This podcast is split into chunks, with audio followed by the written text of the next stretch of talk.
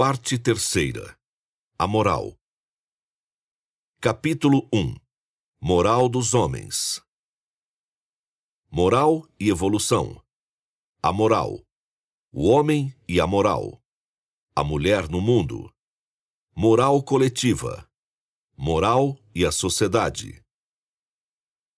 1. Moral e evolução. As regras estabelecidas e aceitas por uma comunidade por determinado espaço de tempo chamamos de moral. Portanto, ela é mutável de acordo com a evolução da humanidade e da sociedade. O que outrora era moral, amanhã poderá não ser, bem como aquilo que já foi moral um dia e é imoral hoje. Sendo assim, estabelecemos que a moral está completamente interligada à evolução humana e principalmente a percepção de valores comuns de uma sociedade. Sabemos que existem as leis dos homens, que foram feitas para fazer cumprir as condutas sociais, e seu descumprimento acarreta punição entre os encarnados. Entretanto, já vos questionais se essas mesmas leis que foram elaboradas para servir como guia na conduta, muitas vezes não são a muleta necessária para tornar legais as atitudes imorais? Sou um rei. Era um escravo. Eu pagava um tributo à República. Hoje, ela me sustenta. Em outras palavras, nem tudo aquilo que é lícito é moral. Aquele que se utiliza da legalidade para adquirir benefícios que não lhe pertenceriam por direito responderá por suas atitudes, pois não há ganho imoral que não prejudique outrem. Haverá um tempo em que não serão necessárias as leis punitivas dos homens, pois todos terão em sua consciência as leis de Deus. Até que esse instante chegue, buscai em vossa consciência o real sentido de ser moral. Aquele que levar vantagem na terra já terá tido sua recompensa, e ao adentrar o plano espiritual, não terá nada mais a receber.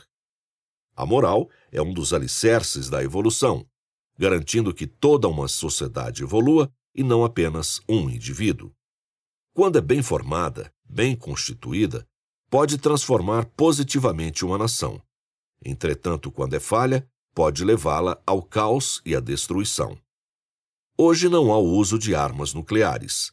Todavia, a humanidade vive uma guerra moral sem precedentes é necessário entender o prejuízo coletivo causado ao beneficiar-se com o que é de direito do próximo.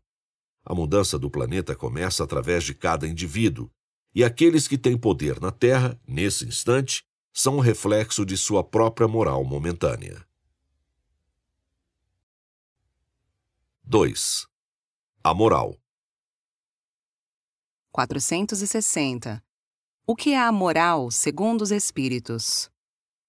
Moral é a regra de boas condutas definidas pela sociedade de uma época, a distinção entre o bem e o mal. Consiste em observar as leis de Deus e colocá-las em prática através do esforço e da resignação. 461. De onde vem a moral? A moral absoluta vem de Deus. Entretanto, ela é proporcional ao estado evolutivo do encarnado, estando em diferentes estágios de acordo com a evolução da sociedade de sua época. 462. Os princípios morais são universais? Os princípios morais são. Já a prática desses princípios, não. Apesar de a sociedade definir a moralidade em sua respectiva época, as práticas variam de acordo com a evolução individual. 463. Como saber o que é imoral? Como não saber? Olhai o que está intrínseco em vossa consciência e o que é reafirmado pela vossa sociedade. Não enxergará apenas quem não quiser ver. 464. Como a consciência moral se desenvolve e se depura? A consciência moral desenvolve-se de acordo com o progresso social. A depuração é uma espécie de evolução. Portanto, quanto mais a humanidade evolui, mais os valores morais serão depurados como um todo. 465.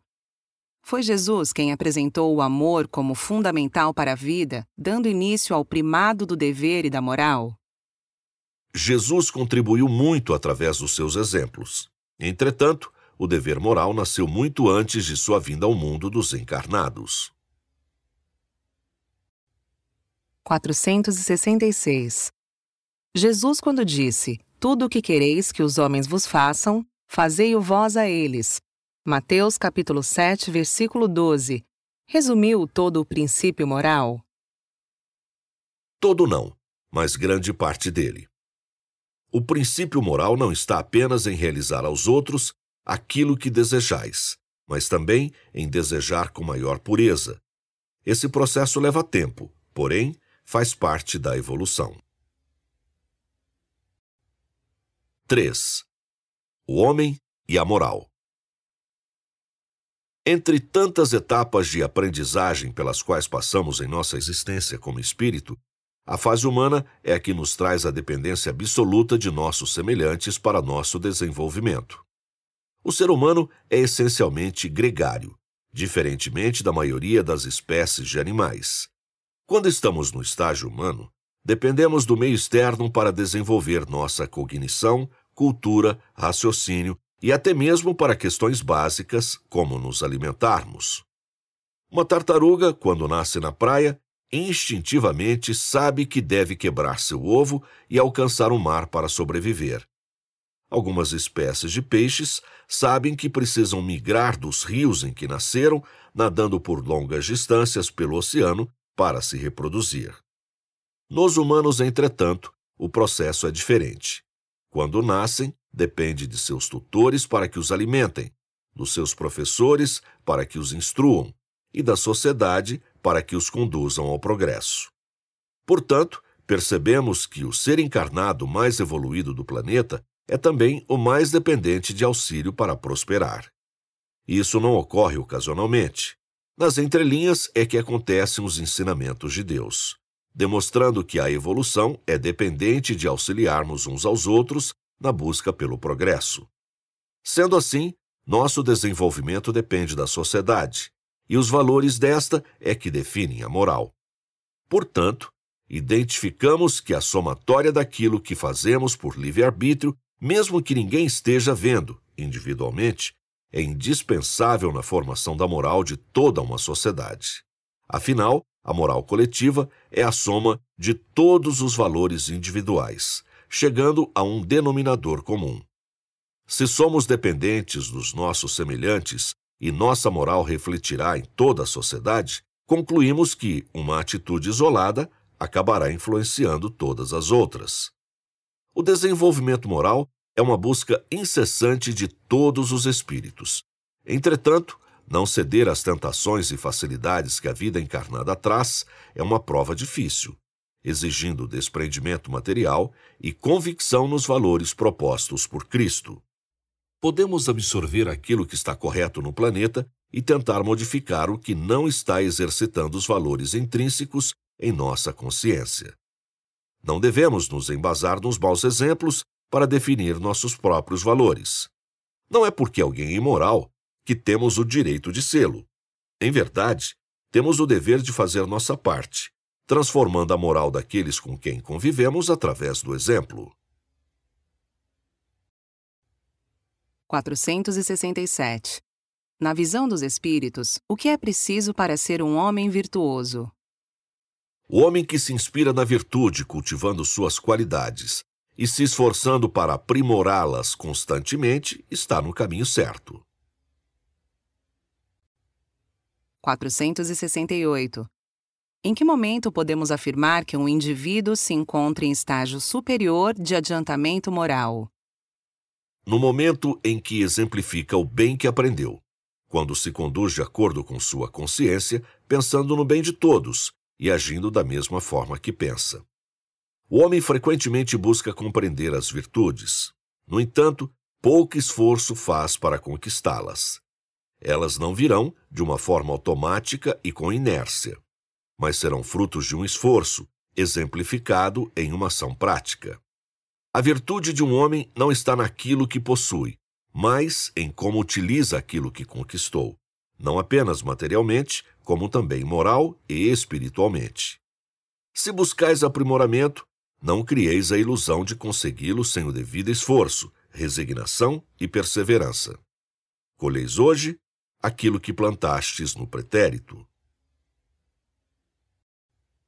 469. A vivência moral tem o poder de conduzir a pessoa à plena realização? Plena não. A plenitude é uma busca que depende de diversos fatores, a moral entre eles. No entanto, não se sujeita apenas a ela.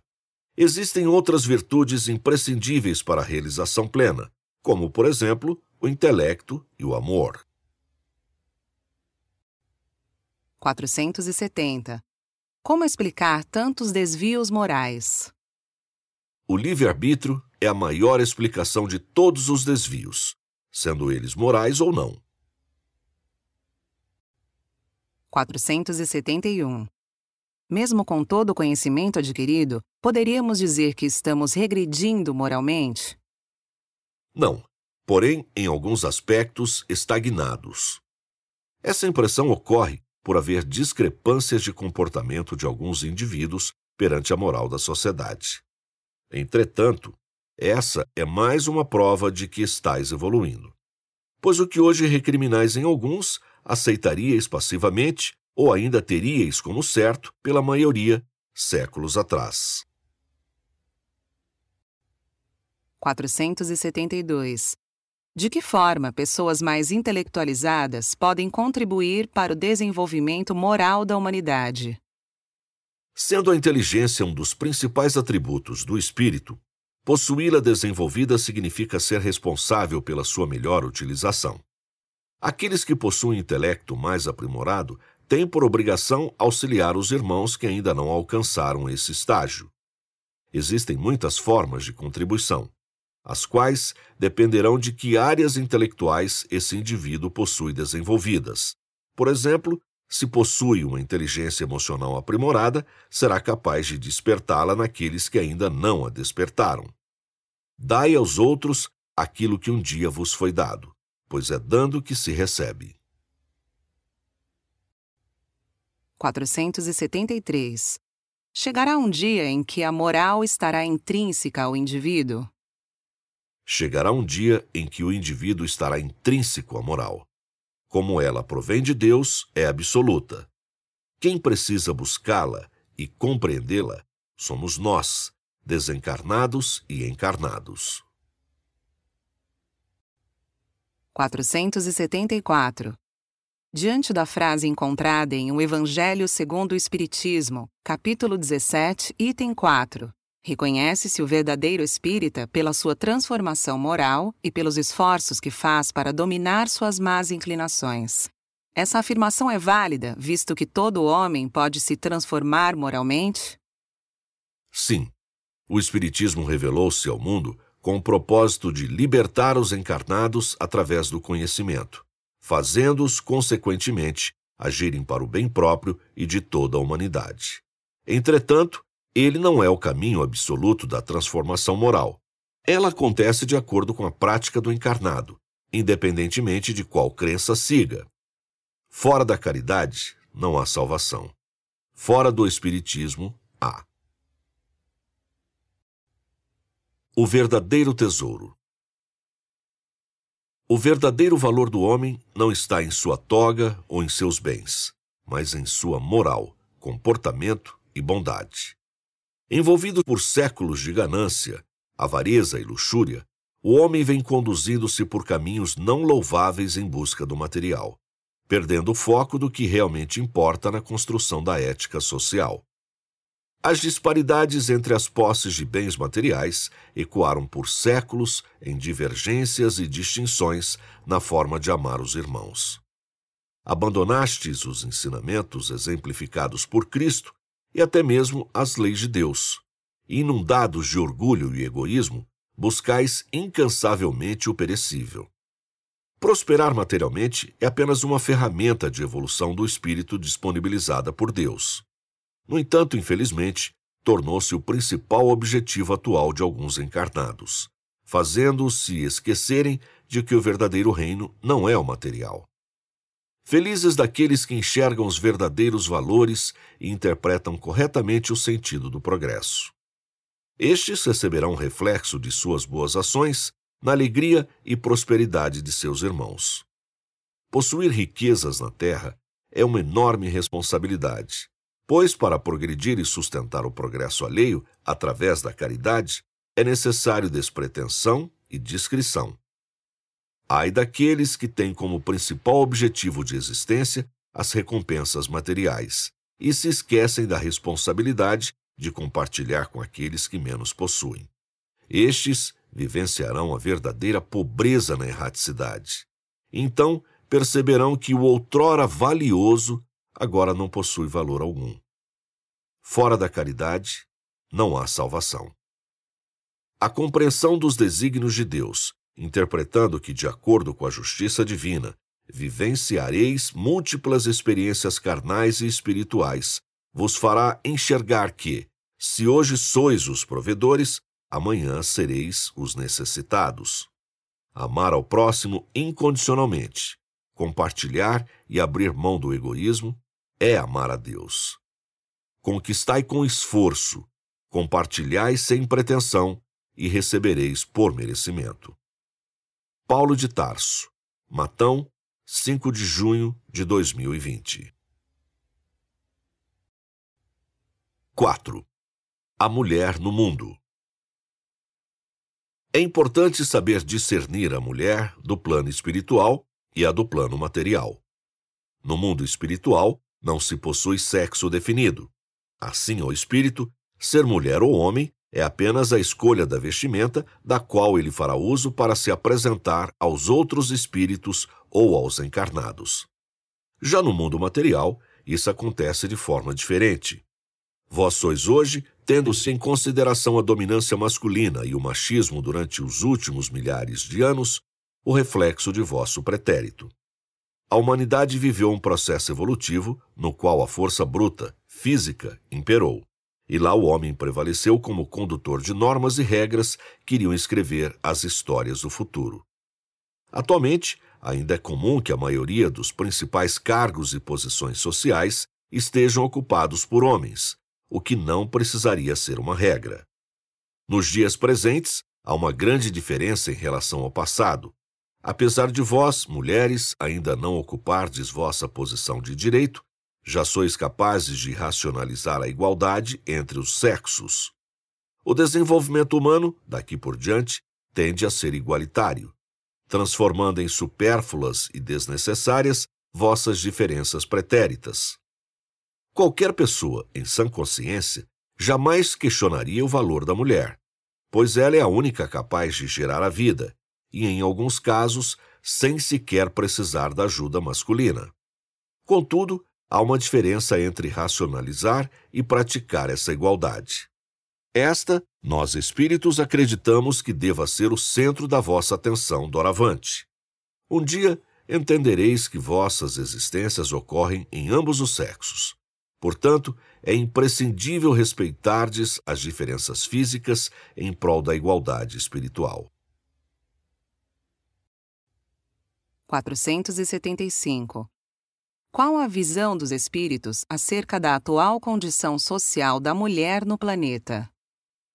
Que a mulher ainda não ocupa seu lugar de direito devido ao curso e ao rumo que a evolução humana tomou pela utilização do livre-arbítrio, valorizando por grande parte do tempo a força física. Contudo, percebeis que essa evolução, levando a equiparações que no pretérito pareciam improváveis, ocorre de acordo com o desenvolvimento intelectual e moral da humanidade? No futuro, a mulher e o homem ocuparão a mesma posição no plano material, pois é assim que acontece no plano espiritual. 476. Qual é o lugar que a mulher deve ocupar na sociedade? O lugar que ela desejar, conquistado através de seu livre-arbítrio e esforço. Portanto, deve ser sem que haja diferenciação entre os sexos, fruto do mérito de suas ações. 477. Quando todas as mulheres poderão ter reconhecidos os seus direitos diante das barbáries cometidas contra elas ao longo da história? Perante nós, já os possuem reconhecidos. Perante os encarnados, seus direitos serão frutos do processo natural que vem ocorrendo nos dias atuais. A igualdade das mulheres na sociedade já está despertada na consciência da maioria dos indivíduos, e é uma questão de tempo para que se torne algo inerente a todas as consciências humanas. 478. Por qual propósito Deus permite tanta desigualdade entre o homem e a mulher?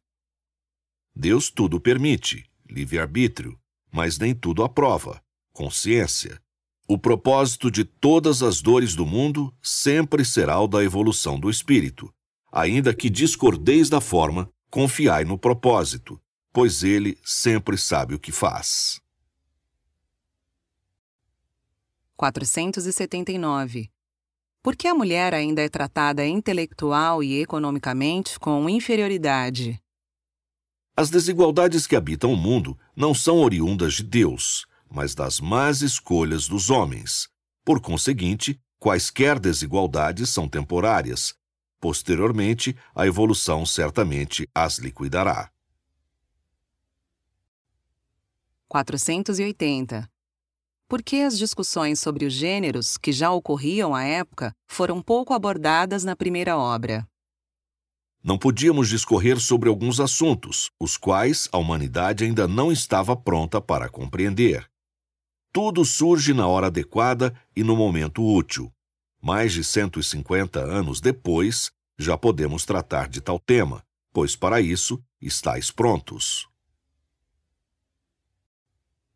481. Qual o caminho para romper com o ciclo de desigualdade de gênero perpetuado ao longo dos séculos? O caminho é o natural. Com o passar dos anos e a consequente evolução, o homem tende a romper com diversos paradigmas outrora estabelecidos, fazendo que a mulher possa ocupar de fato seu lugar de direito na sociedade. Contudo, a velocidade em que ocorre esse processo, amparado pelo bom senso e pela consciência, é oriunda do livre-arbítrio e do poder de aceitação da verdade. 482. A educação que proporcionamos atualmente reforça o comportamento machista? Não necessariamente a educação, mas sim a forma com que assimilais o que vos é proporcionado.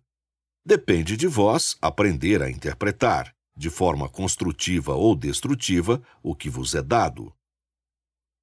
Qual a melhor forma de educar as crianças para não reproduzirem o patriarcado? Não há nada de errado em reproduzirem o patriarcado. Contudo, o erro está em não educá-las para reproduzirem igualitariamente o matriarcado.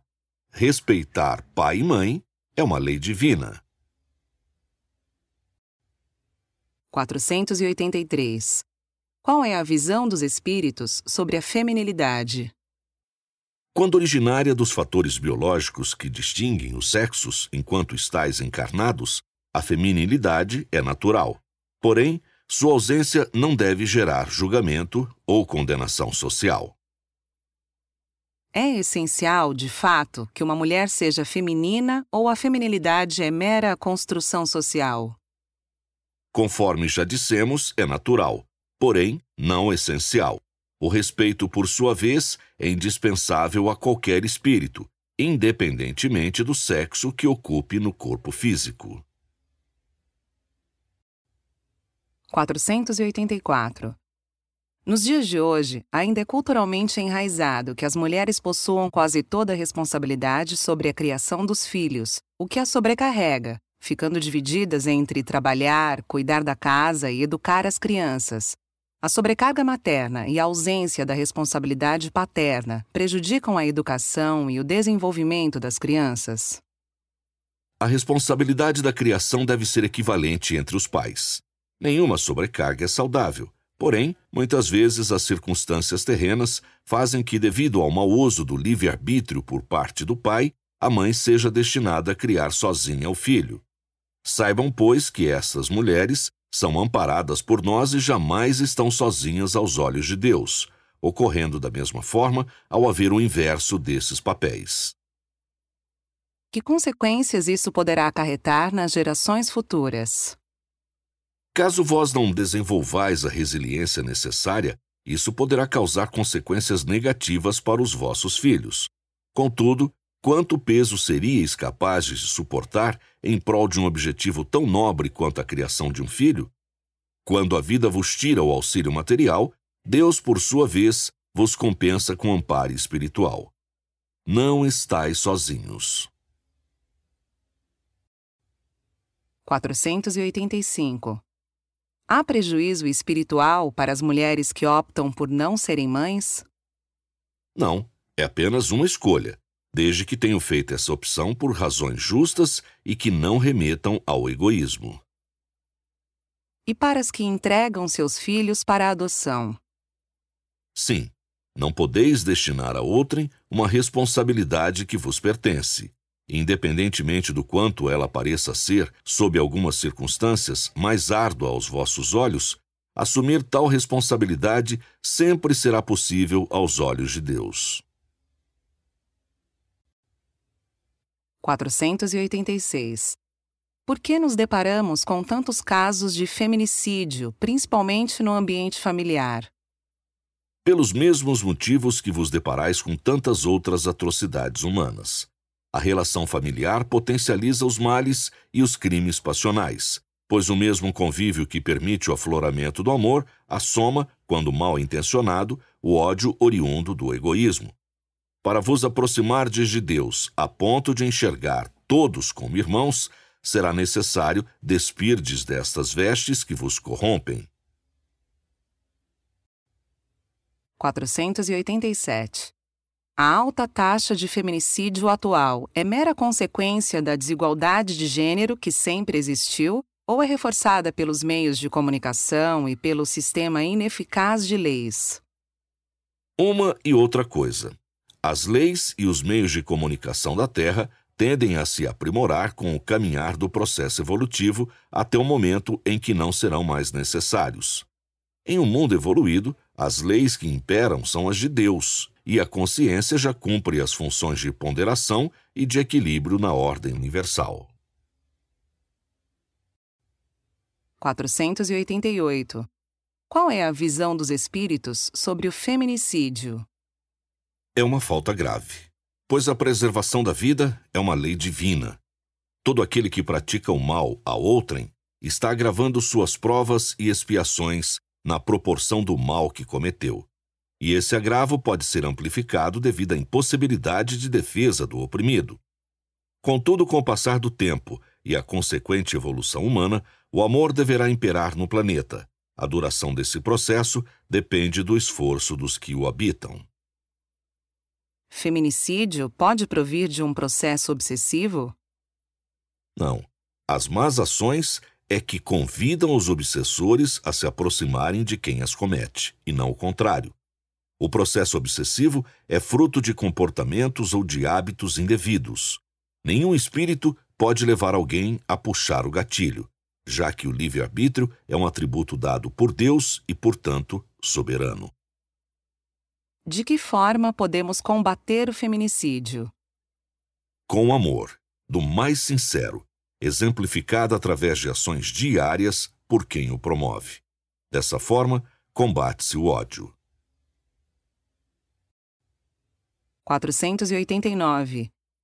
Por que a omissão da sociedade é tão comum nos casos de violência contra a mulher? O egoísmo ainda prevalece na maioria dos encarnados nesse mundo de provas e expiações, levando-os a não se compadecer da dor do próximo nem se movimentar para amenizá-la. Portanto, omitir-se é fazer um juízo equivocado. Aquele que se cala diante da injustiça também a está cometendo. 490. Como explicar o silêncio de tantas mulheres violentadas? A voz das encarnadas cala-se quando temem gritar e não serem ouvidas. No momento em que no planeta a maioria das pessoas estiverem mais evoluídas moralmente, o silêncio será raro. O medo, por sua vez, é consequência das experiências pretéritas mal sucedidas, vivenciadas pelas próprias violentadas ou por outrem. Contudo, sabei que o verdadeiro temor devem sentir aqueles que praticam esse mal. Estes, mais cedo ou mais tarde, deverão ajustar as contas com a própria consciência. Qual a melhor forma de ampará-las? Amando vossas irmãs como a vós mesmos escutando e compreendendo suas dores, a ponto de não praticardes ao próximo aquilo que vos ofende. Devemos denunciar a violência cometida, mesmo sem elas consentirem? Não praticais o mal sem consentimento? Fazei da mesma forma com o bem. 5. Moral coletiva. Panteísmo. O panteísmo, em sua essência, não é correto ao nosso entendimento. Entretanto, sois seres individuais necessitados do coletivo para evoluir. O despertar da consciência coletiva começa na individualidade e a somatória de diversas individualidades gera a consciência coletiva, que vos permite evoluir como sociedade. Porém, cada espírito evolui da sua forma e ao seu tempo. Quem já passou pelo aprendizado ensina aqueles que ainda não passaram, para que todos possam ter a mesma experiência. Deus é a causa e não o efeito. Se não fosse dessa forma, Deus não existiria, e ele existe. Ao invés de tentarmos desvendar seus mistérios e nos apegarmos ao labirinto sem saída, deveríamos nos apegar às questões do cotidiano mais simples de resolver, como nossas reformas íntimas e de pensamento. Não deveríamos pensar em construir uma casa pelo telhado sem que o alicerce já estivesse pronto. É necessário passar a viver por etapas, cumprir cada uma com excelência, para que ao final tenhamos a solidez necessária para continuar. Conversar com nossa consciência é conversar com Deus. Mas interpretá-la da forma que nos for mais conveniente não é. Isso seria apenas conversar com nosso próprio ego, Onde habita nossa humildade para pensar em nos equipararmos à causa primária de todas as coisas? Que possamos começar nosso dia abrindo mão do orgulho, egoísmo e vaidade, nos quais já percebemos dificuldade o suficiente para algumas encarnações. Deixemos para Deus a missão de entender, criar e coordenar o todo. Para encontrar a Deus, não necessitamos do esoterismo, muito menos de rituais ou oferendas. Encontramo-lo em qualquer gesto de amor. Em todo ato que nos deixe com a paz de espírito necessária e que nos dê a convicção de estar seguindo pelo caminho correto. Que tenhamos o discernimento de compreender os desígnios da vida e a resiliência para aceitar aqueles que não podemos compreender. Buscai a verdade, mas não crieis a vossa própria. Allan Kardec. Matão, 19 de agosto de 2019. 491. Podemos considerar as leis morais como instruções direcionadas a toda a humanidade? Não. As leis de Deus são as principais instruções para a humanidade. Quanto às leis morais, por serem imutáveis, são direcionamentos momentâneos, sujeitos a constantes alterações. 492. Como ocorre o desenvolvimento moral coletivo? Quando um conjunto de regras e normas de boa conduta são os valores a serem seguidos pela maioria da humanidade, desenvolve-se então a moral coletiva. Como promovê-lo na educação? exemplificando através da prática os valores morais, transmitindo-os para os jovens e crianças que formarão o mundo futuro. Assim como as reformas íntimas, as morais exigem exercício e esforço. Como já sabeis, o exemplo não é a melhor forma de educar, é a única. 493 em quais quesitos morais a humanidade deve depurar-se na visão dos espíritos?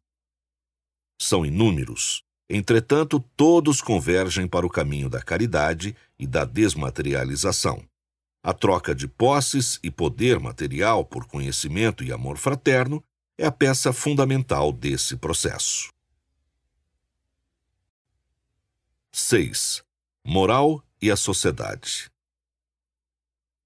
494. Como promover valores morais para a construção de uma sociedade mais justa? Com um exemplo. A moral não é propagada pelo discurso, mas sim pela prática. Comece pela vossa. 495. O que os espíritos superiores propõem como método de aprendizagem moral? Respeitar vossa consciência, a ponto de ocorrer o exercício da moral, permitindo que, além de vos conduzir à reflexão, possa ela vos corrigir na prática de vossas ações. Quando todos praticarem, o aprendizado moral será consequência. 496. Por que existem tantas desigualdades sociais? Tendo em vista que Deus possibilitou à humanidade possuir muito mais do que necessita para sobreviver, qualquer desigualdade é oriunda do mau uso do livre-arbítrio. Haverá um tempo em que o homem não obterá paz em sua consciência, sabendo que possui mais do que necessita, quando seus irmãos possuem menos do que precisam. 497. Ao considerar os conflitos existentes no mundo atual, poderíamos dizer que estamos em uma guerra moral?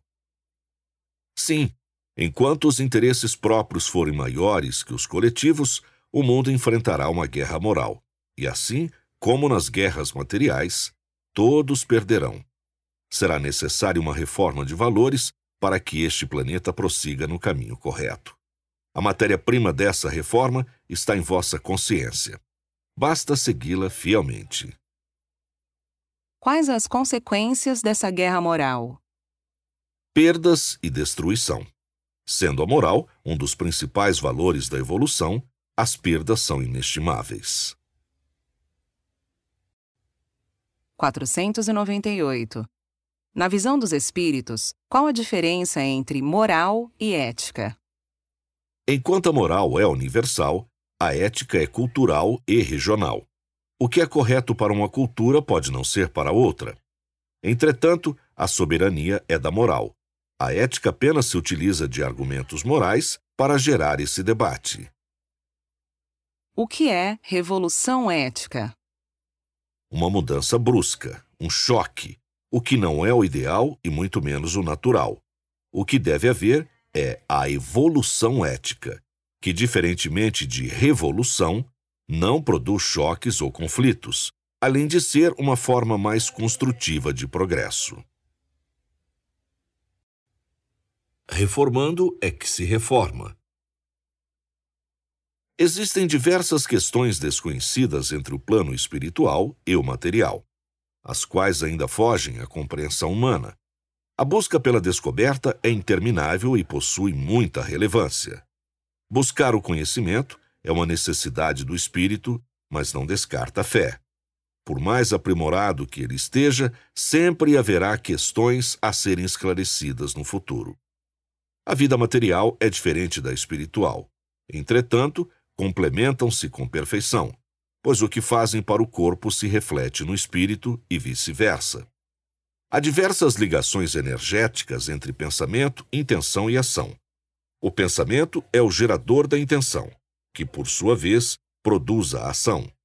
Controlá-lo não é apenas importante como essencial. Como controlá-lo? Ao realizar nossas trocas de hábitos e reformas íntimas, de forma subconsciente, estamos instalando em nosso pensamento a semente do bem. Com a repetição constante das boas ações, o bom pensamento torna-se hábito e atrai boas ações, que, consequentemente, aproxima espíritos que simpatizam com essa linha. Acontece também o inverso: se pensarmos no mal, refleti-lo-emos. Sabendo que Jesus espera de nós a prática da caridade através do amor, por que não nos reformamos? Será que os prazeres momentâneos são mais importantes que o progresso eterno? Ceder às vicissitudes, melindres e falta de fé é o melhor caminho a ser seguido? Irmãos, no entendimento da importância de praticar o bem, o mal perde seu espaço por consequência.